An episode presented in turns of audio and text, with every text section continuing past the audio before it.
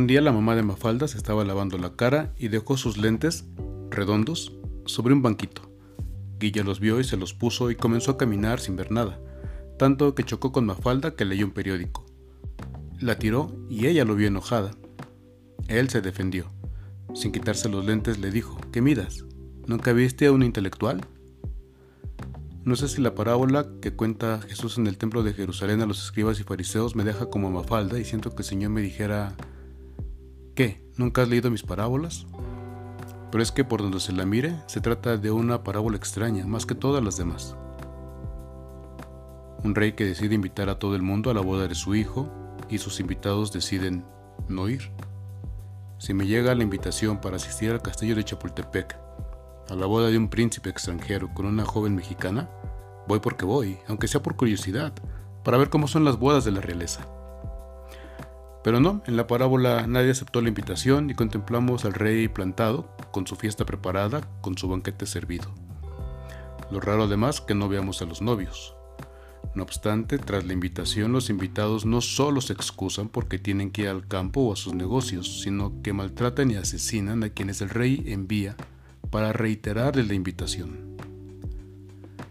Yo sé que para los primeros cristianos, Dios, el Padre de Jesús, era el Rey cuyo reinado Jesús anunció con obras y palabras, y que Jesús fue contemplado como el hijo y el novio que Dios ofrecía para su pueblo, a quien el Señor buscaba como a una novia, con la cual desposarse y sellar con ella para siempre una alianza de amor.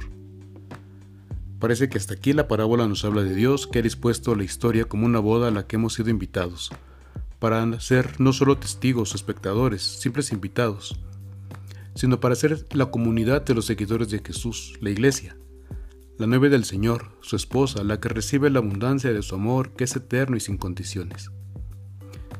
Y el corazón no puede no estremecerse contemplando la fiesta preparada, el banquete servido, la mesa del reino, el banquete de vida plena, y al rey contemplando el fracaso de su invitación.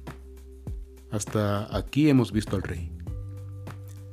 Después contemplamos a los invitados, que prefieren ir al campo o a sus negocios, gente egoísta, encerrada a tal punto en sí misma y en sus intereses, que han perdido toda humanidad, al punto de que no son capaces de querer encontrarse con los demás, vecinos y familiares, y disfrutar juntos de una fiesta.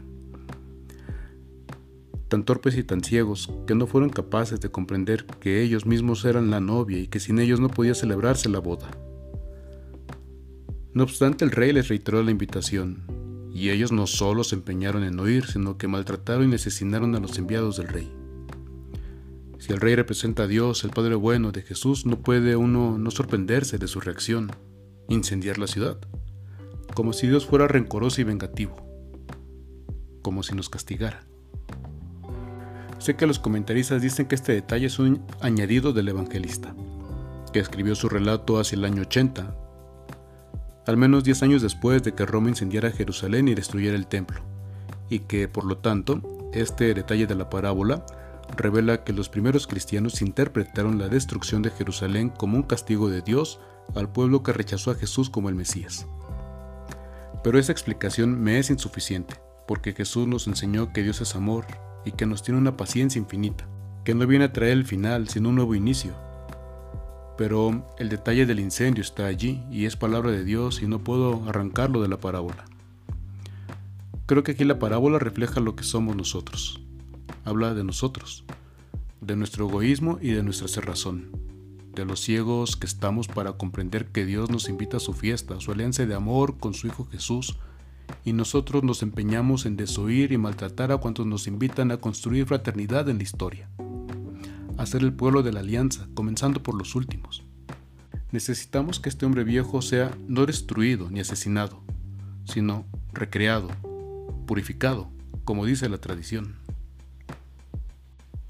Por eso el incendio. El fuego es símbolo del Espíritu Santo, y solo el Espíritu del Señor puede hacernos morir a la cerrazón, a la mezquindad, incluso a la violencia, y darnos vida nueva. La parábola entonces nos lleva a contemplar de nuevo el corazón bueno de Dios que se empeña en llevar adelante su fiesta, la fiesta de la vida, la fiesta de la comunión, la boda de su Hijo con su pueblo, sobre los restos de una ciudad incendiada, su maravillosa obstinación de invitar a todos cuantos anden por las calles, porque Dios ha incendiado la ciudad, pero No parece que sus habitantes hayan muerto, sino de dónde saldrá la gente.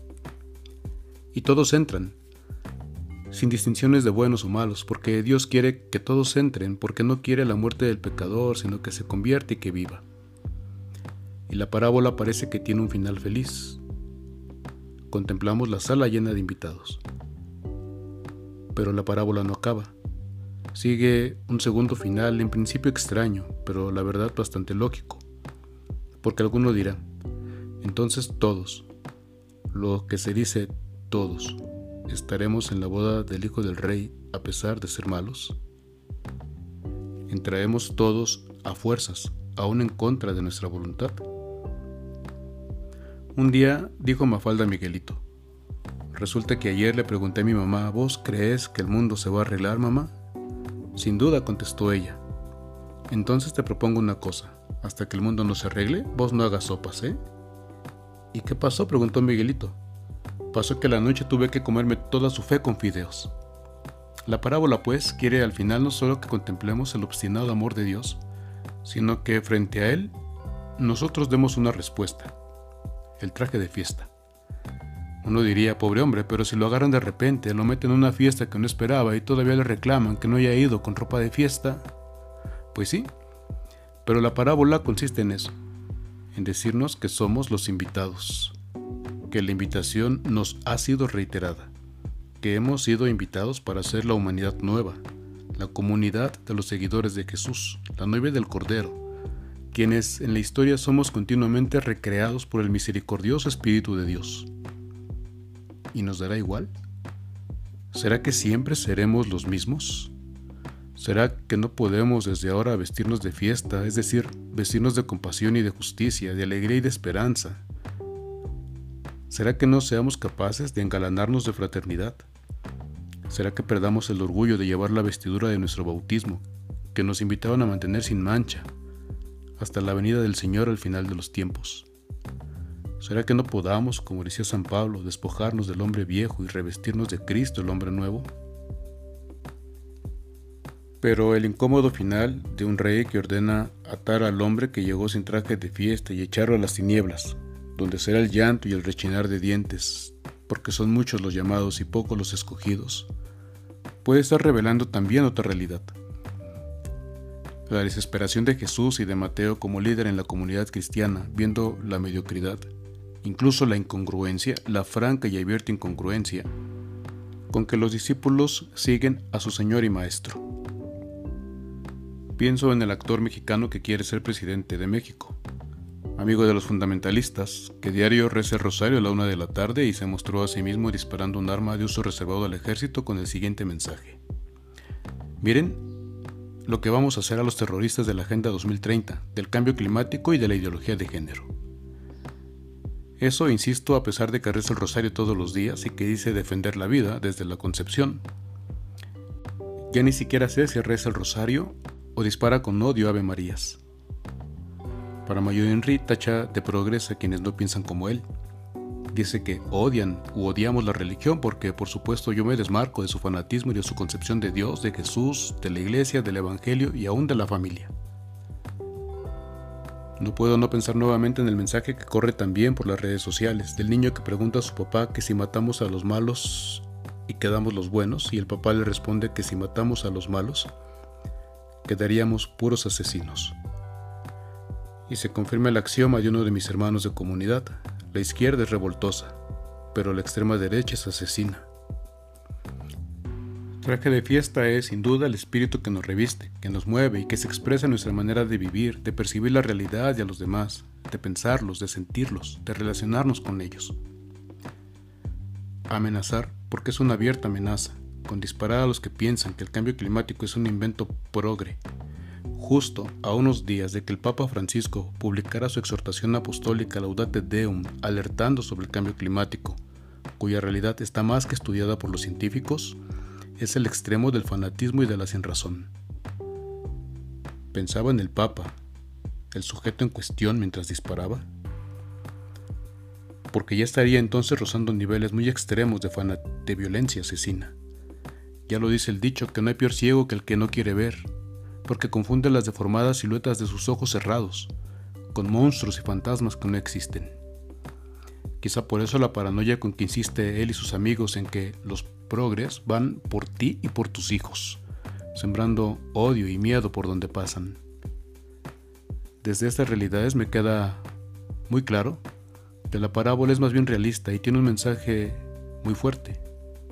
No se puede dejar entrar a los matones a la fiesta. Su espíritu violento les impide vivir en la comunión. No tienen limpio el corazón y por lo tanto son incapaces de ver a Dios en todo y en todos. Por eso matan. Vistas así las cosas, es bueno para todos, comenzando por ellos mismos, para que no se conviertan en asesinos, que sean echados fuera, aunque les rechinen los dientes a confrontarse con sus tinieblas asesinas. La gran intuición detrás de la idea del purgatorio es la de darle a fanáticos violentos como él, aún después de muertos, la oportunidad de entrar en su corazón e iniciar un camino de sanación y conversión, que los rodee un tiempo en palabras de Borges, una terca neblina luminosa, las de la luz del alba, y no las del ocaso.